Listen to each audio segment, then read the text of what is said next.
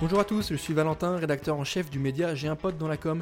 Vous écoutez La Revue du Social, un podcast proposé en partenariat avec l'agence We Are Social. Pour m'accompagner aujourd'hui, je serai avec Laurent, fondateur du média J'ai un pote dans la com, et nous allons vous parler des toutes dernières actualités des réseaux sociaux, fonctionnalités, nouvelles tendances, études, nouveaux formats publicitaires, rien ne nous échappe. Que faut-il retenir de la semaine du social media C'est parti et au sommaire de ce nouvel épisode, on va vous parler de Twitter qui euh, se lance dans les newsletters avec l'acquisition de l'application Revue, euh, Pinterest qui se lance à son tour dans le game euh, des stories sur son accueil, Twitter encore une fois qui ouvre ses archives aux universitaires et aux chercheurs, Telegram qui peut désormais permettre d'importer l'historique de vos conversations initialement sur WhatsApp, WhatsApp qui encore une fois ajoute l'authentification biométrique pour les connexions à sa version desktop, et enfin, on va terminer avec Facebook qui va cesser de recommander les groupes civiques et politiques. Et enfin, les, utilisateurs de Reddit, hein, ces geeks qui ont perturbé les marchés financiers de Wall Street en achetant des actions euh, de la société GameStop. Salut Laurent, comment tu vas? Salut Valentin, bah écoute, ça va très bien. Bah super, on commence tout de suite notre nouvelle revue du social avec Twitter et euh, son sujet de newsletter. Moi je ne connaissais pas Revue, peut-être que tu peux nous expliquer ce que c'est et euh, qu'est-ce que ce rachat va permettre? Alors en fait, euh, Revue, c'est un outil de newsletter. Newsletter, c'est un média qui est de plus en plus utilisé. Euh, des journalistes, des écrivains utilisent euh, énormément ce, genre d'outils comme revue.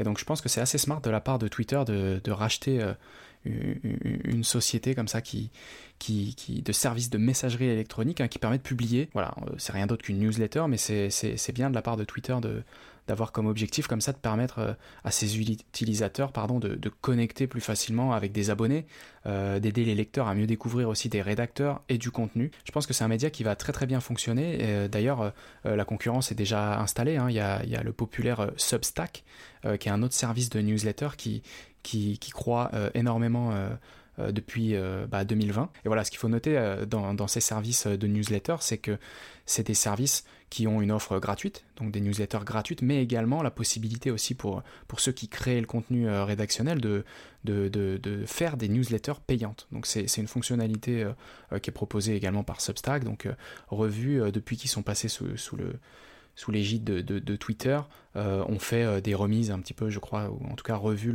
les termes de pricing. Ok, merci Laurent. J'enchaîne avec mon autre news hein, sur Pinterest maintenant, qui se lance dans le fameux format story. Donc on l'a vu un peu partout, Fleet sur Twitter, Spotify qui euh, a tenté l'expérience. Maintenant c'est au tour de Pinterest à se déployer sur ce format-là. Comprenez en français épingle story euh, et en anglais les fameuses story pins. Euh, est-ce que tu peux nous expliquer en quoi ça consiste et à qui c'est dédié? Moi j'ai la news comme quoi c'est uniquement pour les créateurs en France, ça vient d'arriver en France, c'était déjà avant. Tu peux nous détailler ça? C'est ça, en fait, bah, tu, l'as dit également. Euh, Fleet, je pense que c'était la, dernière euh, plateforme, enfin Twitter était la dernière plateforme en annonçant les Fleet. Et là maintenant, bah, du coup, Pinterest qui vient toujours dans cette même tendance de, de, des fameuses stories. Moi, honnêtement, après avoir regardé un petit peu, je le comparerais plutôt un peu au highlight sur Instagram puisque en fait ces, stories ne sont pas éphémères, c'est un format qui va rester euh, en haut du compte, qui va proposer également des, stories d'autres utilisateurs. Donc, euh, donc voilà, comme tu le dis, ça vient juste euh, d'être appliqué en France, mais c'est quand même une fonctionnalité qui, est présente depuis le mois de septembre en test. Alors voilà, ça, fonctionne comme tous les autres formats de, story hein, qui, apparaissent par contre sur Pinterest comme un post normal et qui est également épinglé, comme tu l'as dit, puisque ça s'appelle les, les story pins. Ouais, et du coup, comme tu as dit, hein, ce, qui, ce qui euh, rend ce format-là un peu singulier, c'est que ça ne disparaît pas, contrairement aux autres formats euh, Insta, euh, Snap, Facebook. On a reçu le CP en direct, hein, et on en a parlé sur J'ai un pas dans la com, où la Team France de Pinterest déclare chez Pinterest, on pense qu'un contenu de qualité peut inspirer plus d'une fois et qu'il doit pouvoir être utilisé et découvert pendant plusieurs années et pas seulement quelques minutes. Donc ça, je pense que c'est un signal fort qui est envoyé. On prend le format vertical, mais par ailleurs, on se détache de l'aspect éphémère, de l'aspect euh, snackable content qu'on prend, qu'on jette. Il y a la volonté hein, de, continuer à mettre en avant des choses quali, des choses intéressantes et d'inspirer les gens. Et je trouve ça, bah, pour le coup, assez intéressant dans la mesure où sur Instagram, tu pouvais déjà pinguer tes stories aussi, ce qu'on appelle les stories à la une.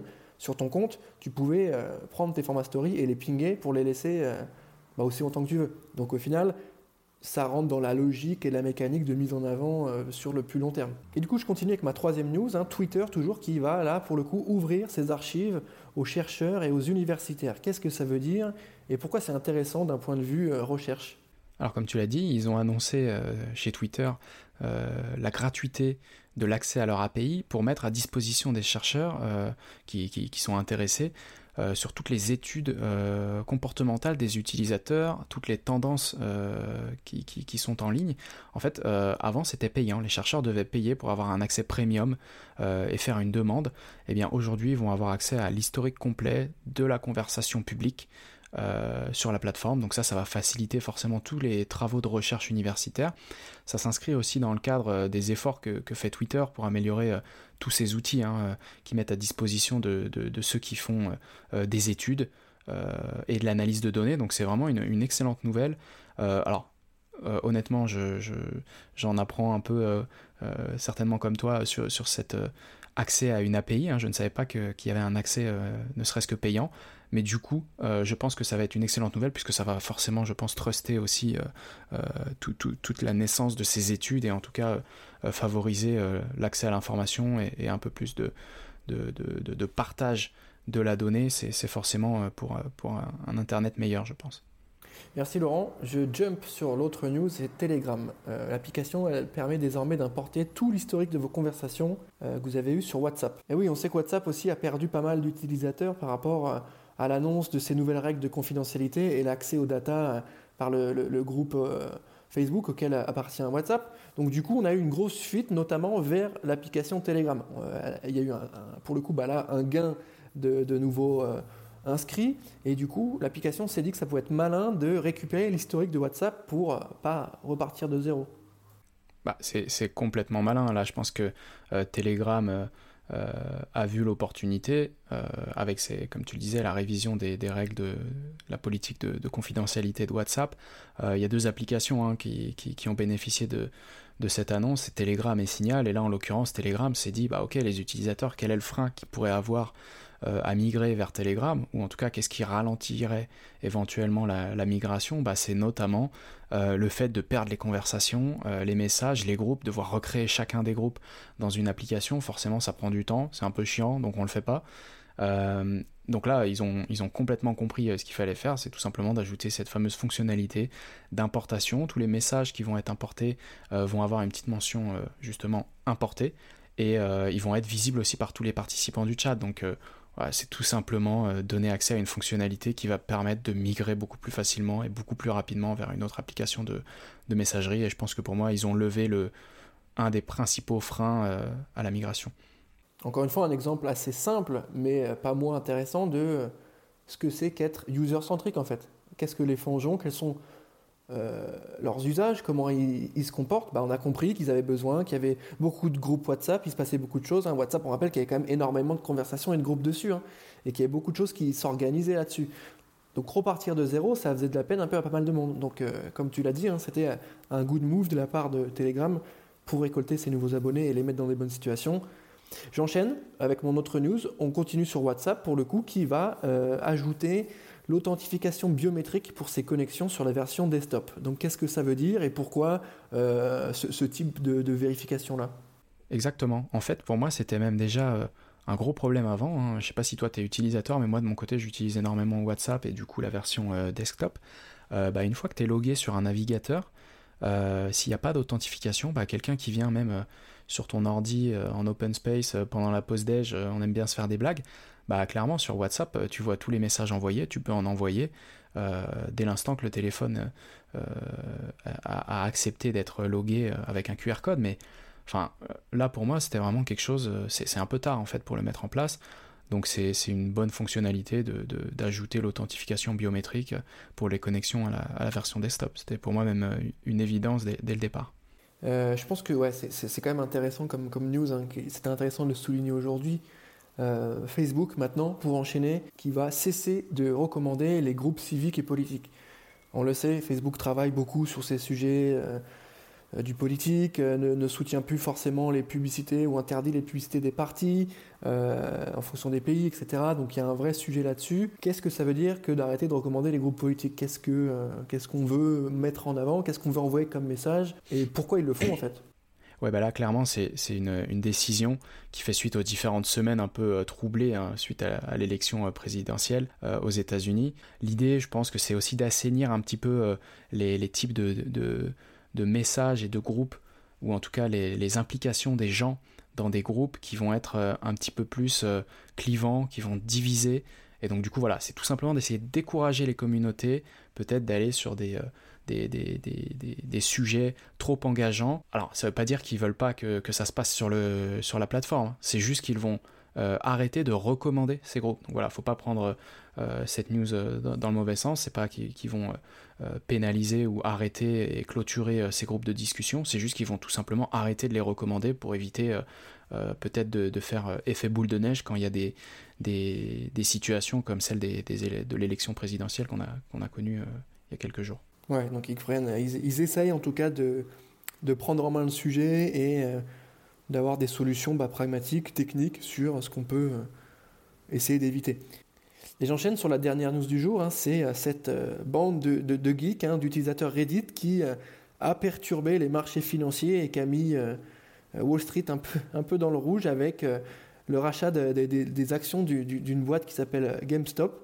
Euh, est-ce que tu peux nous, nous, réexpliquer un peu euh, la situation et nous faire le détail de cette péripétie un peu, un peu folle quoi? Ouais, bah en fait, euh, on, voit encore des utilisations. on est, voilà, on est aujourd'hui en 2021, on, voit encore, on découvre et on apprend des utilisations qui peuvent être faites des, des médias sociaux. Là, en l'occurrence, c'est la plateforme Reddit, comme tu le disais, ou des groupes d'utilisateurs. Ce sont, alors c'est des boursicoteurs qui, qui, qui, parlent sur, sur, sur un topic euh, ouvert sur Reddit et euh, ils se sont regroupés tout simplement pour acheter des actions de la société jeux vidéo GameStop. Je crois que c'est la société qui, qui possède Micromania en l'occurrence. Ouais, c'est ça, c'est genre le Micromania aux US. Exactement, c'est un groupe ouais, qui, qui, qui, qui, possède plusieurs entreprises dont Micromania.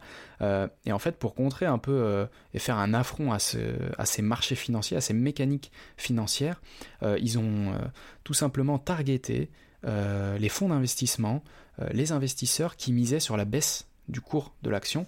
Euh, donc ça, c'est ce qu'on appelle dans le jargon en, français de la vente à découvert. Hein. c'est d'acheter une action à un prix en pensant qu'elle va qu'elle va baisser, la racheter quand elle est plus basse et voilà d'effectuer un gain sur sur la baisse du cours. Et ben là, en l'occurrence, comme ils se sont regroupés en masse, ils ont acheté en masse des actions de la société GameStop et donc par conséquent, bah, ça a fait augmenter le cours de l'action ils ont fait, entre-temps, eux, énormément de bénéfices en revendant forcément plus cher puisqu'ils ont participé à, la hausse du cours. Et euh, bah, à contrario, on a les, fonds d'investissement et les autres investisseurs qui, eux, avaient misé sur une baisse du cours qui se retrouvent à faire d'énormes pertes. Donc voilà, on trouve là une mécanique euh, discutable. Euh, et il y a d'ailleurs l'application de trading Robinhood qui a restreint les transactions sur ces mêmes actions qui étaient en hausse et donc là, il y a un recours collectif euh, en justice euh, en ce moment. Et, donc du coup, voilà, ça part un petit peu sur des sessions Twitch euh, pour parler de la situation avec des rassemblements de 300 000 followers sur, des lives. Donc c'est, je pense que c'est quelque chose qui c'est une des premières fois en tout cas qu'on en entend parler outre-Atlantique et que ça prend un telle ampleur mais je pense que c'est clairement pas la première fois et, je pense qu'il y aura derrière des actions euh, correctrices peut-être qui seront effectuées par les autorités euh, des marchés financiers euh, dans, les différents pays pour, contrer ce genre de... c'est un peu une manipulation de cours si on peut dire.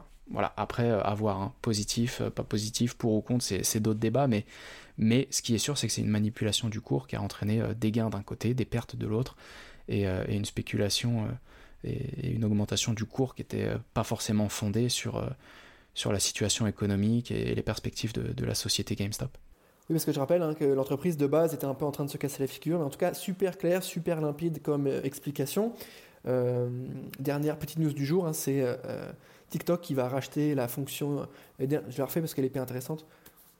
Et voilà, pour terminer, dernière petite news du jour, c'est TikTok qui intègre l'application Quizlet qui permet de faire des quiz euh, et de proposer euh, aux abonnés, aux utilisateurs, de créer des vidéos avec euh, des choses sur les arts, l'histoire, les langues et un petit outil d'intelligence artificielle pour faire des quiz. Donc c'est assez intéressant notamment pour tout ce qui va être programme éducatif. On va voir ce que ça va donner.